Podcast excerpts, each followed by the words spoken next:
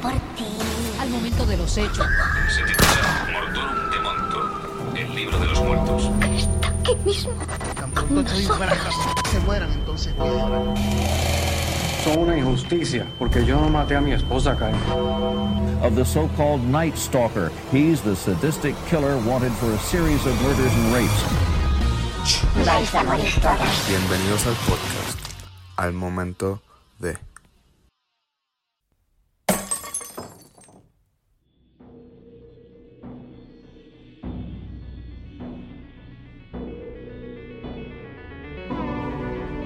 Saludos mi gente, bienvenidos a un nuevo episodio de Al Momento de... Yo le quiero dar las disculpas, de verdad, de lo más profundo de mí, porque este episodio pues se atrasó una semana.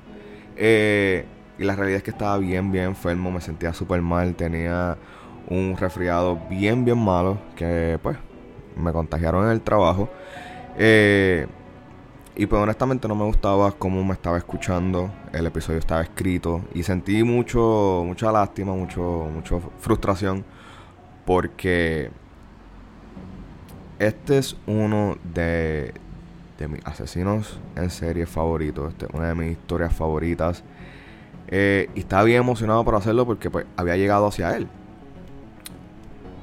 Había llegado a él y era como que un milestone, era como que algo emocionante poder hablar de esta persona, hablar de esta persona. Eh, disculpen, es que el perro entró, Oliver entró y movió la puerta y me asusté. Este y fue bien, fue bien frustrante el no poder hacerlo, pero con, eso dicho, de verdad me disculpan. Eh, bienvenidos a un nuevo episodio esta semana. Gracias a todas las personas que me escribieron en las redes sociales, algunos mensajes que pues, no he podido contestar, pero los he leído. Eso no significa que, que, que de verdad no me quiero comunicar con ustedes. Gracias a todos los que me escribieron. Eh, de verdad es un gesto bien bonito el sentirse que, que, que me escriben y todo eso. So, se los agradezco un montón, un montón, de verdad. He estado súper, súper ocupado. Pues estoy trabajando con dos artistas diferentes, eh, personas que están comenzando, haciendo fiestas, haciendo party, haciendo videos musicales, mi trabajo regular, mi podcast eh, y mis otros trabajos personales, como son las revisiones de guiones que estoy haciendo. Estoy desarrollando otra historia nueva que está bien gufiada, bien gufiada. Eh, y de verdad me siento bien contento, un poco agotado en lo que es la parte creativa, pero me siento contento que estoy haciendo todas las cosas que me gustan, de verdad.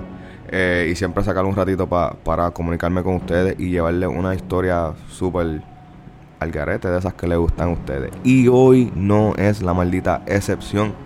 Hoy vengo con una de las mejores historias que si ustedes no la han escuchado, eh, prepárense porque esta es una de las mejores historias de True Crime que está allá afuera. Con eso dicho, eh, vamos a darle porque esta historia es bien larga y hay muchos, pero hay un montón de detalles que ustedes tienen que estar bien pendientes a ella.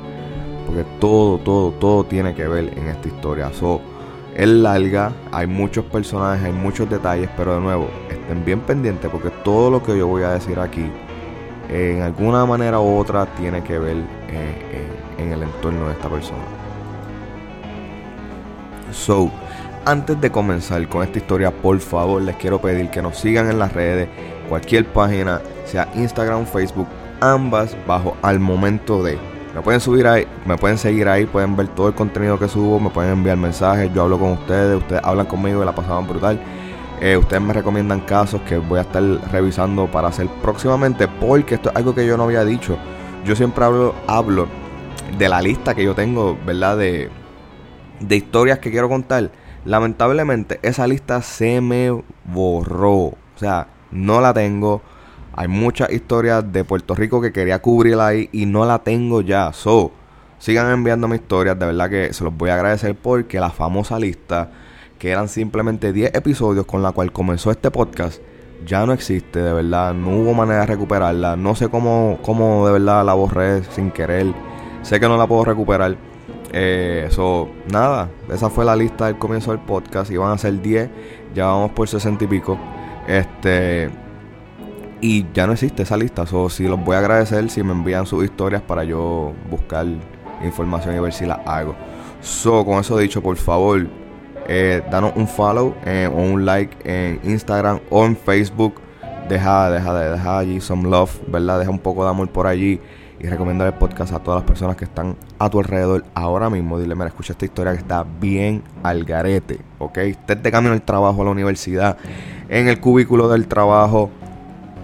Recomienda el podcast para que la gente tripeen contigo. Ahora sí, vamos a darle a la historia de esta semana.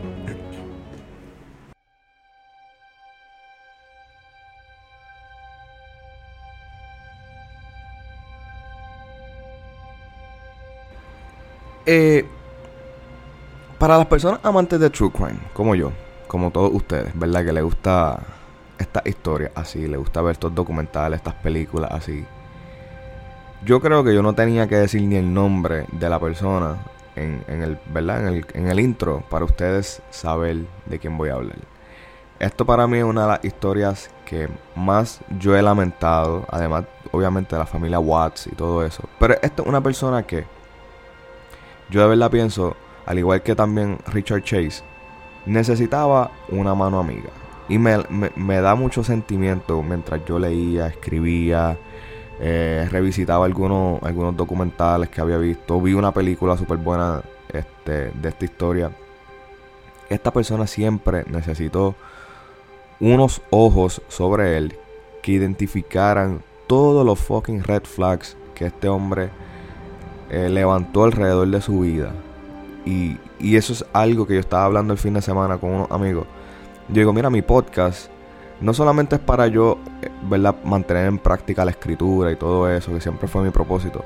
Es también para decir, mira, si estás viendo algo mal, esté pendiente, ¿sabes? Crear esa awareness de que, mira, hay gente que simplemente están mal, tienen un fucking mal día y pueden snap, ¿sabes? Estén pendientes. Y este es la mejor, el, mejor ejemplo para, para esa teoría que yo estaba tratando de llevar, ¿verdad?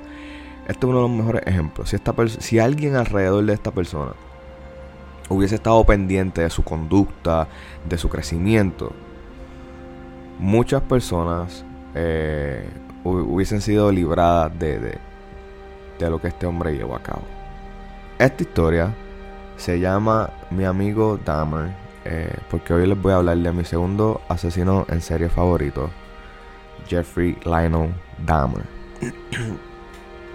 a continuación, en verdad, yo voy a, narrar una de las historias más horribles, que es de mi favorita. Antes de comenzar, eh, como siempre me gusta aclarar, ¿verdad? Cuando yo digo que esta es mm, que este es mi segundo asesino en serie favorito, yo no estoy hablando de la persona, estoy hablando de la historia. me gusta su historia eh, no él como persona, sino que su historia literalmente es sacada de una mente macabra, ¿verdad? O perturbadora. Y es como a veces nos damos cuenta, estas historias reales inspiran tantas cosas de ficción que nos, que nos gusta, que nosotros vemos por ahí, son sacadas de este tipo de personas, ¿ok? Jeffrey Lionel Dahmer es un nombre icónico en la historia de los Estados Unidos. Es como decir el presidente eh, George W. Bush. Algo así, literal. Jeffrey Dahmer es cultura popular, al igual que lo es eh, Charles Manson. Me atrevo a ponerlos en la misma categoría, ¿verdad? El entorno de, este, de esta persona es súper importante para su historia. Eventos de toda su vida, su familia y más, su, y más, importante, y más importante, sus acciones desde niño. ¿ok? Todo, todo, como mencioné al comienzo, todo es importante. cada detalle es importante en la historia de este hombre. Dahmer nació el 21 de mayo de 1960 en Milwaukee, Wisconsin, hogar para también para eh, el legendario Ed Gein. Eh, sus padres Joyce y Lionel Dahmer. Como mencioné, todos los datos brindados son importantes para el futuro del desarrollo, del desarrollo de Jeffrey. Ahora su madre eh, Joyce solía ser una mujer un poco distante de su hijo y hipocondre e, e hipocondriaca. Esta mujer eh, se creía que padecía de todas las enfermedades y consumía medicina para todo este tipo de enfermedades también. Esta mujer solía ser bastante distante de su hijo. Este no recibía el amor que usualmente las madres le muestran a su primogénito. Por otro lado, su padre Lionel era todo lo contrario. Este hombre era locura con su hijo Jeffrey. Solo que este, lamentablemente, no estaba mucho tiempo eh, en la casa, ya que este estaba terminando su estudio universitario eh, con una concentración en química. ¿Ok? Con el tiempo, Joyce se volvió mucho más tensa y esta estaba. Eh, esta creía, ¿verdad? Porque hay muchos reportes que sí padecía y hay un montón de otros reportes que dicen que no, que no padecía de unas enfermedades. Ella, yo la. ¿verdad? Esto es un, un diagnóstico amateur, ¿verdad? Yo pienso que ella padecía de Munchausen by, Munchausen by proxy. Es la enfermedad que te da una satisfacción cuando la gente eh, de verdad te da como que mucho afecto y mucho, mucho, mucho amor, ¿verdad? Este, pero algo que Jeffrey recuerda vivamente y esta adjudica gran parte de sus trastornos es las peleas y el maltrato de parte de Joyce, su madre, hacia su padre, Lionel, ¿ok? Jeffrey odiaba ver cómo Joyce se burlaba y menospreciaba a su esposo, Lionel. A los cuatro años de edad, eh, hubieron dos sucesos importantes en la vida de Jeffrey. Recuerda, este recuerda vivamente, número uno, el nacimiento de su pequeño hermano David, David Dahmer. Y este también recuerda una cirugía eh, que Jeffrey tuvo. Y al igual, estos dos eventos tuvieron una consecuencia grande en la vida de Jeffrey. Luego de la cirugía, Jeffrey Dahmer se volvió súper introvertido, al límite que los maestros sospechaban que Jeffrey carecía de atención en el hogar. Y nadie hacía nada, ni los maestros de la escuela, ni su familia. Y número dos, algo bien raro, ¿verdad? Que, que pasó, es que Jeffrey veía luces por, por su hermano. Este sentía un gran un amor inexplicable por su hermano menor. Este radiaba de felicidad cuando veía al pequeño David. A nivel de que sus padres decían que Jeffrey sentía que David era su propiedad. Él, era, era algo inexplicable, decían sus padres. En su adolescencia, estamos hablando de sus 12 a 15 años, aún nada había cambiado en la vida de Jeffrey. Este seguía siendo tímido y callado. Pero aquí entra en juego algo más para su futuro desarrollo. Su padre, el químico, tenía una cabaña en la parte posterior de su casa donde estos tenían muchos líquidos de su trabajo. Y como les mencioné al comienzo, Lionel era el único que mostraba afecto hacia, hacia su hijo Jeffrey. Y Lionel en su tiempo le enseñaba a su hijo cómo funcionaban estos químicos. Algo que en el futuro de Jeffrey este, iba a utilizar en su arsenal. Es también en esta edad eh, que Jeffrey comenzó a mostrar mucho interés por huesos de animales. Este cogía animales muertos este, y sentía como que una atracción por ellos, ¿verdad? Pero nadie, nadie en su familia vio esto como algo raro o diferente. Jeffrey lamentablemente no lo dejó ahí. Este comenzó a colectar animales muertos por todos lados donde los encontrara y algunas veces este, torturaba animales simplemente con el propósito de ver y colectar sus huesos, ¿ok? Este, este iba detrás de, perros, gatos, conejos, ardillas, cualquier cosa que tuviera cuatro patas.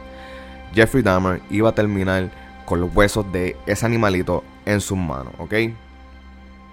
Luego, este limpiaba los huesos, le quitaba cualquier residuo de sangre, músculo y pieles. Y simplemente lo tenía en su colección. Como yo tengo ahí como 700 películas, Jeffrey tenía como 7000 huesos de animales muertos o torturados. Su meta era ver huesos. No sé, es algo de, del hostio que a este hombre le atrae. Este niño, porque todavía estamos hablando de este niño. Su padre Lionel sí notaba que Jeffrey era un poco callado, tímido y de pocos amigos, y este con la intención de que su hijo fuese más activo físicamente y más extrovertido, este decidió que Jeffrey iba a tomar clases de karate, ¿ok?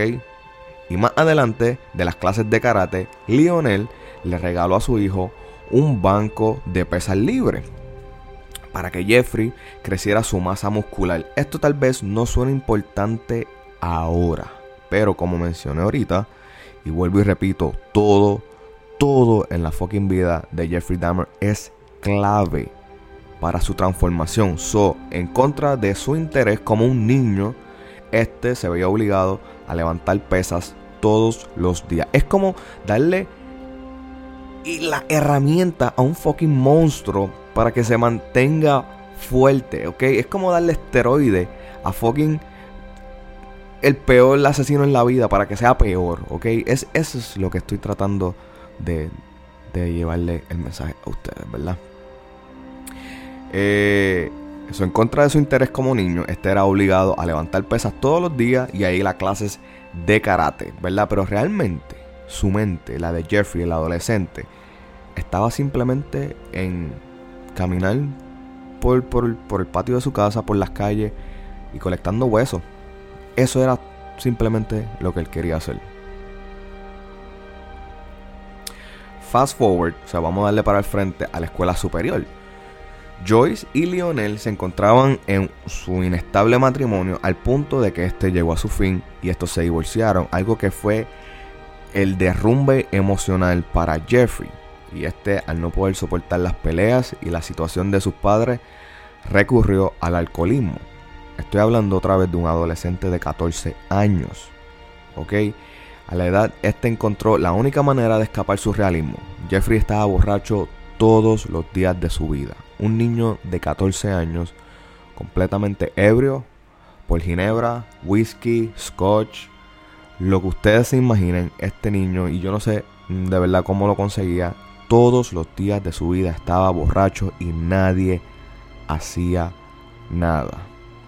Tanto en la casa como en la escuela nadie se daba cuenta la ayuda que este joven necesita. Sinceramente yo pienso que Jeffrey necesitaba un amigo y es por eso que este episodio se llama Mi amigo Jeffrey. Un día, y este evento relatado por el mismo Dahmer y por los amigos de la escuela, sucede que en una clase donde tenían que destripar un pequeño eh, puerquito, un, bebé cochinito, ¿verdad? Jeffrey sintió un cosquilleo allá abajo, ¿verdad? Al ver cómo cortaban al bebé puerquito, como sus órganos eran removidos para conocer el, el organismo de este, de este animal. Esto es un, esto es una clase que dan en los Estados Unidos. En Puerto Rico no la dan. Donde tienen que abrir o un sapo o un cochinito, ¿verdad? Sacar su, su órgano para dissected, para desintegrarlo, ¿verdad? Eh, a veces lo ponen para atrás, a veces el animal está sedado mientras lo abren y lo, lo, lo descubren, ¿verdad? Lo exploran. Luego lo cosen otra vez y pues, no sé qué pasa. Yo no tomé esa clase, pero lo he visto en miles de películas, lo he visto en miles de series eh, y es algo como que bien común, ¿verdad? Jeffrey le fascinó todo el proceso de destripar el animalito, tanto así que cuando se acabó el proceso, Jeffrey Dahmer se robó todos los órganos y los huesos del puerquito y se los llevó para su casa. Pero hablando de los amigos de, eh, de la clase de Jeffrey, los que estaban en la escuela con él, la gran mayoría decía que si alguien iba a terminar siendo un psicópata de su clase, iba a ser Jeffrey Dahmer. Y vean, ¿sabe? De nuevo, la página que yo le he ido pintando. Desde los cuatro años casi ni habla. Le gustaba torturar y coleccionar huesos de animales. Una relación familiar completamente disfuncional. Es un adolescente completamente musculoso, de casi 6 pies, que todos los días está borracho. Cualquiera puede pensar que Jeffrey va a ser la nota discordante de cualquier Y aquí les voy a dar un último dato. Y en el caso de Jeffrey Dahmer, súper importante, este descubrió su sexualidad. ¿Ok? Si recuerdan en el episodio 10, que ha- hago mucha referencia a él, muchos de estos casos, de estos otros asesinos en serie, llevan a cabo, ¿sabe? El 95% de sus crímenes son impulsados por un deseo sexual. Lo hemos visto en todo: en Ramírez, en Gacy, en Paul Bernardo, en BTK, en Bondi, en Kemper, en Gary Ridgway, ¿sabe? Son of Sam y el propio Jeffrey Dahmer.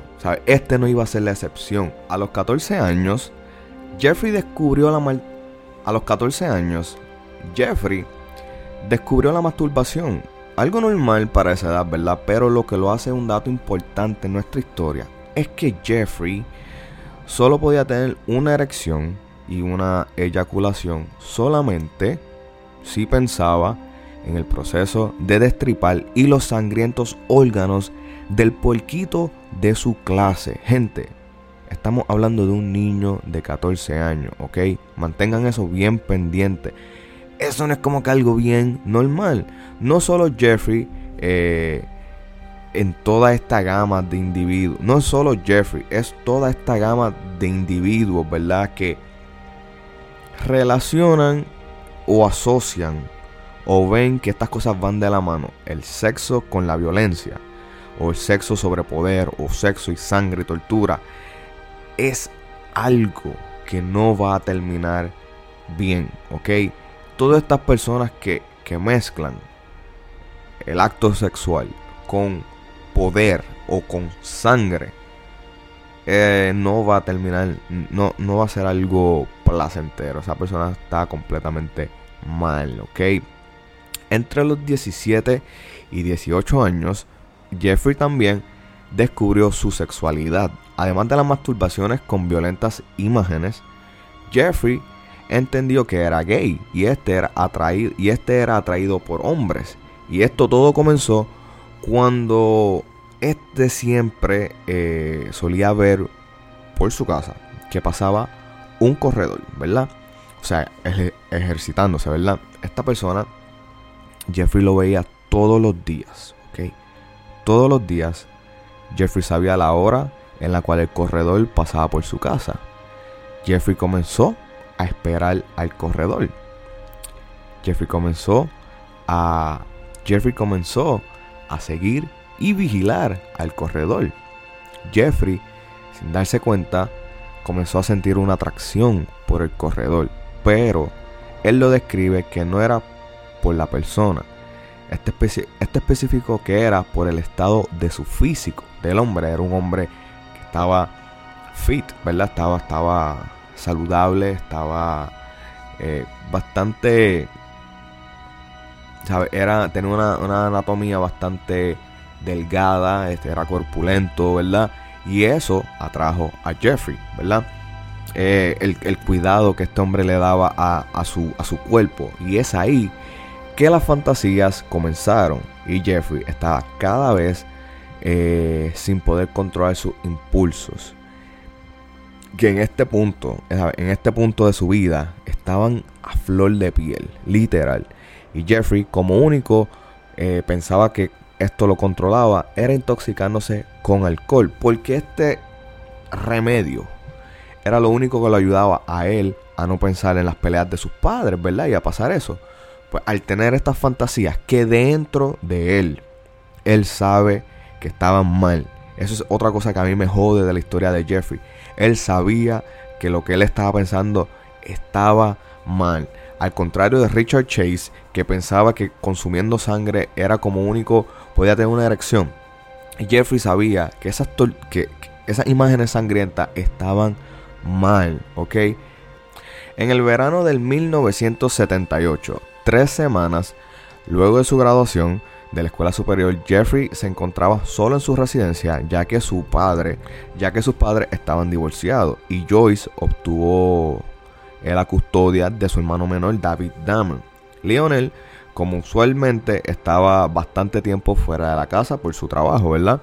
Jeffrey tenía una casa y un automóvil a su disposición.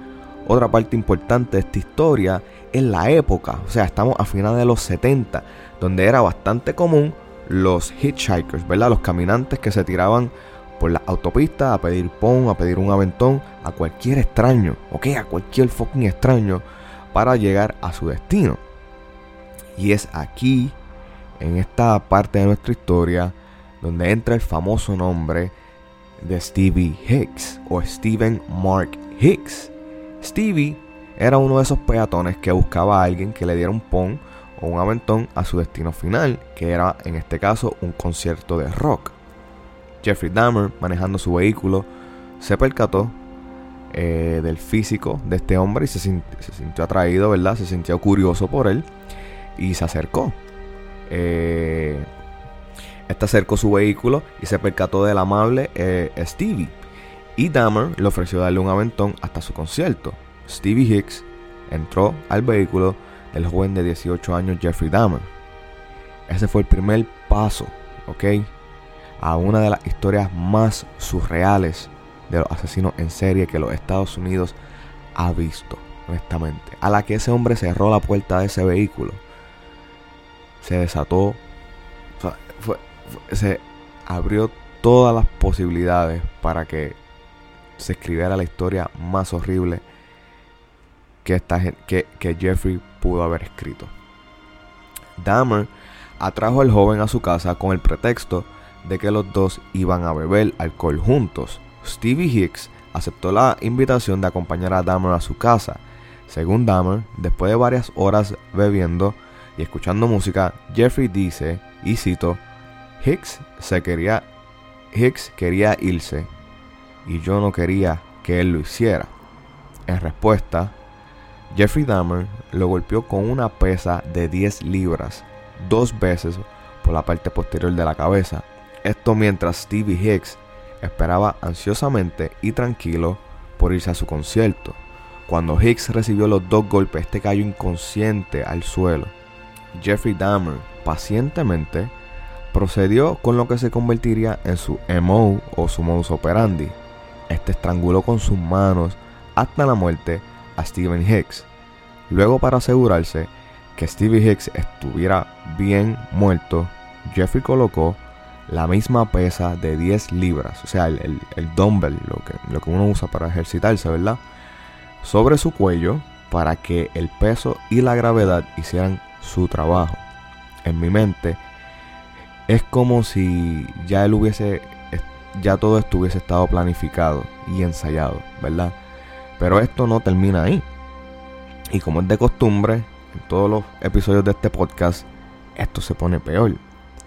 Jeffrey eh, procedió a quitarle la ropa al cuerpo de Hicks. Y este comenzó a masturbarse eh, mientras estaba parado sobre el cadáver de Stevie Hicks. Esa fue completamente su mayor satisfacción. Al siguiente día, eh, Jeffrey Dahmer desmembró el cuerpo de Hicks en su sótano. Luego, este enterró los restos en una tumba un poco profunda, ¿verdad? En el patio posterior de su casa. Pero varias semanas luego, después de alguna lluvia, el terreno se mueve y todo eso, eh, los restos de Stevie Hicks comenzaron a salir a la superficie. Este los desenterró, separó la carne de los huesos, eh, disolvió la carne en ácido antes de tirarlo por el inodoro. Para los huesos, Jeffrey los aplastó con un mazo y los esparció por el bosque que había detrás de su casa. Todo, todo lo que Jeffrey Dahmer vivió desde que era un niño raro y callado, cuando levantaba pesas, cuando torturaba a los animales, la práctica que tenía de química con su padre, todo, todo su entorno, su, su niñez, su desarrollo, fue práctica, fue un ensayo para el momento de su gran exposición. Y Jeffrey Dahmer lo ejecutó a la perfección porque nadie, nadie sospechó de este crimen hasta el momento de su confesión. Seis semanas después del asesinato de, de, Hicks, ¿verdad? Eh, el padre de Dahmer y su nueva esposa regresaron a la casa y descubrieron a Jeffrey viviendo en la casa solo con decenas y decenas de botellas de alcohol vacías tiradas por toda toda la casa. Después de su primer asesinato, el consumo de alcohol de Dahmer se había descontrolado completamente, ¿verdad? Este intentó entrar a la universidad, pero lamentablemente, de cuatro puntos que el, el GPA, el máximo, Jeffrey tenía un 0.75. Y eso no significa que Jeffrey era una persona eh, pues brutita o algo así. Es que simplemente Jeffrey no prestaba atención y todos los días de su vida este hombre estaba alcoholizado. Al igual que lo hizo en la escuela desde niño, este hombre entró a la universidad y estaba igualmente, ¿sabes? Todos los días de su vida, Jeffrey estaba completamente alcoholizado.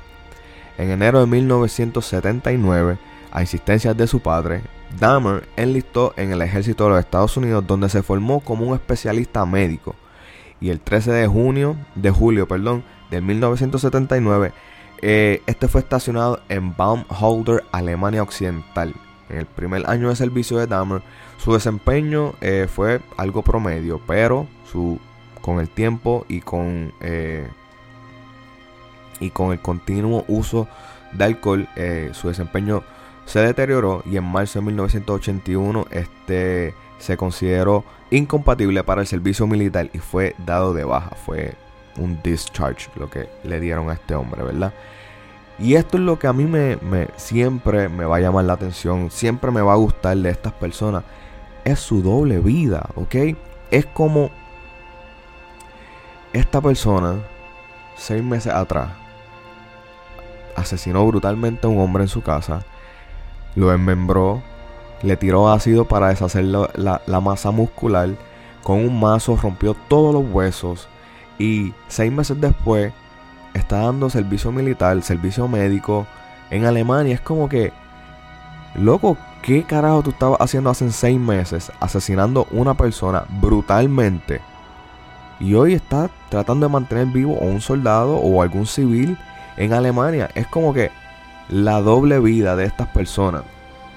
El, el, el que tú habrás hecho y estás sentado hoy al lado mío o al frente mío o estamos en la misma fila todo eso a mí siempre me va a volar la cabeza porque no, no sé cómo tu cerebro funciona, que puedes separar las dos cosas. Y ese, ese acto de que todas estas personas hacen, que, que asesinan y se van a trabajar o asesinan y continúan su día normal, siempre, siempre me va a volar la cabeza. Honestamente, nunca voy a encontrar una respuesta a cómo, ellos lo pueden hacer, la verdad. Jeffrey eh, nunca lamentablemente Jeffrey nunca pudo controlar sus impulsos y yo lo veo como una enfermedad, en mi opinión, ¿verdad? Completamente ignorante, pero yo lo veo como que está enfermo, ¿ok? Y esa es una de las partes que, de nuevo, a mí me da lástima de este hombre. Es, es el hecho de que viene sufriendo como desde los 10 años por falta de atención, se, se lleva alcoholizando desde los 14 y como que nadie hace nada, ¿verdad? Este, para mí es lamentable. Dentro de la mente de él, de Jeffrey, como él único puede contrarrestar esos pensamientos e impulsos, es bebiendo, ¿verdad? Y durante su estadía en Alemania, eh, y durante su estadía en Alemania hubieron dos asesinatos eh, similares al emo de, de Dahmer, ¿verdad? Pero esto es un crimen que en Alemania hay una, puede que haya una conexión a estos asesinatos, pero todavía eh, nunca se, ha, corroborado nada, ¿verdad? En su regreso de los Estados Unidos, es como cuando Jason llega a Manhattan, ¿verdad? Todo se jode y comienza el, el caos. Dahmer comenzó a ser arrestado un sinnúmero de veces por un sinnúmero de crímenes. Estos van desde conducta inapropiada bajo el estado de embriaguez, exposición indecentes, robos en tiendas y hasta arresto por masturbarse frente a unos niños de 12 años, ¿verdad? Eh, Jeffrey estaba completamente entregado a la maldad, es como me gusta decir a mí.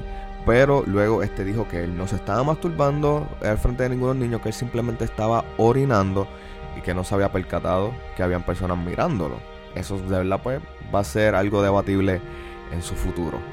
Pero él fue arrestado por, por supuestamente ese, ese acto. Pero, pero fuera de estas actividades, ¿verdad? Emocionalmente, Dahmer asegura que en este momento de su vida, este estaba en un estado feliz porque tenía un trabajo que le pagaba súper bien y que este se lo disfrutaba completamente. Y este era, eh, y ese era en la factoría de chocolate donde Jeffrey trabajó eh, y este fue el trabajo que él mantuvo hasta su último día, ¿verdad? Hasta el día de su arresto. Dahmer comenzó a, a familiarizarse con bares gays, librerías y casas de baños gays en Milwaukee, ¿verdad?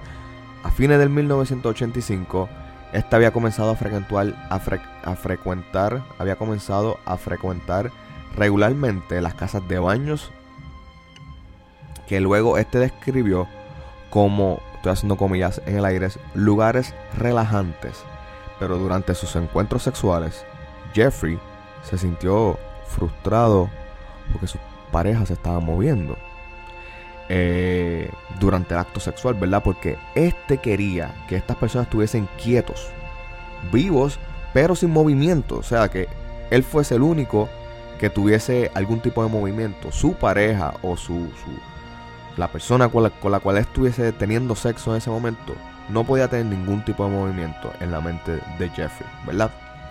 Durante estos encuentros, Jeffrey dice, y cito, me entrené para ver a las personas como son, como son, como objetos de placer en lugar de como personas. Final de la cita. Esa cita es bien fucking peligrosa. Porque esas personas buscan algo y lo van a querer obtener, no importa qué. Y simplemente al finalizar desechan la víctima. Como Paul Bernardo. Él quería sexo, él iba a violar quien él quisiera. ¿Ok? Jeffrey estaba eh, padeciendo de lo mismo. Y por esta razón, a partir de junio eh, de 1986 en adelante, Jeffrey trajo algo nuevo a su emo, a su modus operandi. Este comenzó a administrar pastillas para dormir a sus parejas, dándole un licor con estos sedantes. Y luego violaba sus cuerpos inconscientes, ¿verdad? Después de aproximadamente 12 de estos casos, la administración de estos baños, eh, de, ¿verdad? Estos casas de baños, se dieron cuenta y estos eh, revocaron la membresía de Dahmer. Y este comenzó a usar habitaciones de hoteles para continuar con su práctica, ¿verdad? El 20 de noviembre de 1987, un hombre de 25 años llamado Steven Tuomi, Tuomi que, que Jeffrey conoció en un bar, este, lo persuadió para que regresara con él a un hotel llamado Ambassador en Milwaukee, Wisconsin, donde Dahmer había alquilado una habitación para la noche. Según Dahmer, este no tenía ninguna intención de asesinar a Tuomi, sino que este tenía la intención de drogarlo y violarlo mientras estaba inconsciente. Como quiera, cabrón, era una mala decisión, era algo malo lo que iba a hacer. O sea, eso no quita que estaba haciendo un fucking crimen, loco. A la mañana siguiente, Dahmer despertó y encontró el cuerpo de Tuomi tirado debajo de la cama, con el pecho completamente aplastado, o sea, caved in, es como que como si el, cajón de costillas se hubiese roto completamente hacia adentro. Y este estaba cubierto de hematomas. Tenía sangre por la boca, en sus puños y en sus antebrazos. Y esto parecía ser como si Steven hubiese resistido hubiese peleado contra un fucking ex militar, ex karateca que levantaba pesas desde los 14 años, ¿ok? Pero Dahmer al despertar y encontrar esta escena, este se asustó mucho, ¿sabes? completamente se asustó. Este no tenía ningún tipo de recolección de lo que había pasado eh, de este crimen. Sus manos también estaban llenas de moretones, indicando que él fue el que proporcionó los golpes a Steven. Y es aquí cuando Jeffrey Dahmer entendió que su eterna batalla eh, contra sus fantasías no eran controladas por el consumo de alcohol, no eran liberadas por él mismo. El consumo de alcohol nunca lo ayudó a controlar sus fantasías. Eran liberadas por él. ¿ok? Solo que Jeffrey pensaba que lo ayudaba. Lo estaba liberando, honestamente. Eh, Dahmer, honestamente, no tenía ninguna intención de cometer ese asesinato. Pero su cuerpo y su mente estaban completamente en piloto automático. Y sus fantasías lo dominaron haciendo que cuando el hombre bueno y sano regresara, ¿verdad? Fuera de, cualquier intoxicación, este entrara, eh, este y este lo viera, entrara en completo arrepentimiento y un gran sentido de culpabilidad. Pero, pero, eso no significa que Jeffrey Dahmer haya sentido una gran inmensa y rica satisfacción haciendo que éste quisiera volver a repetirlo. Y es ahí donde lo vamos a dejar porque esta historia Es bien larga y se va a poner peor.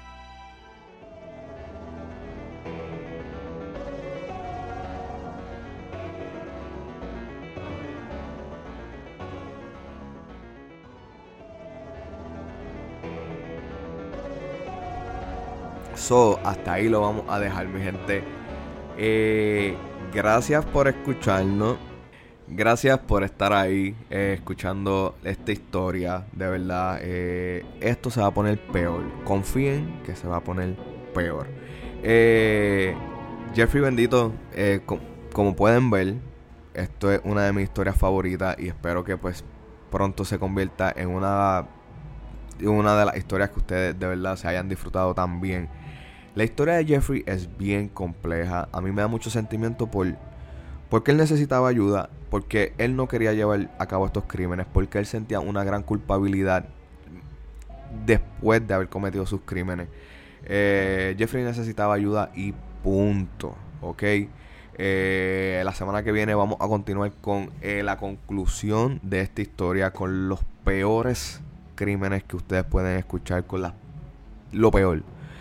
Lo dejo para la semana que viene, pero era importante que ustedes conocieran el génesis de este hombre, que ustedes supieran de dónde salió, cómo se formó, todo lo que él hizo en su niñez tiene que ver ahora con, con- con su desarrollo, porque ahora es que el asesino en serie está activo, ¿ok? Le gustó lo que hizo, lo que probó, y ahora no tiene reversa, ¿ok? Ahora Jeffrey va a desatar una ola de crimen en fucking Milwaukee, Wisconsin, como el estado nunca, nunca la había visto y mucho menos la nación. So, mi gente, gracias por estar ahí una semana más.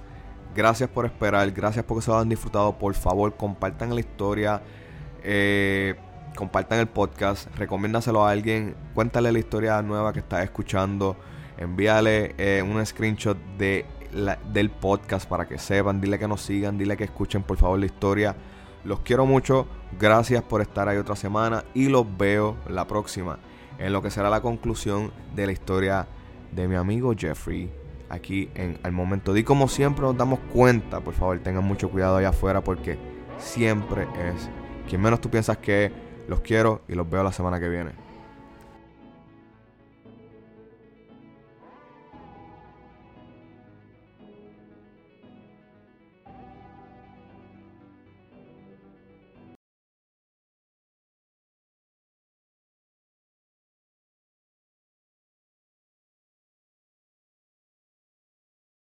Oliver, tengo que grabar.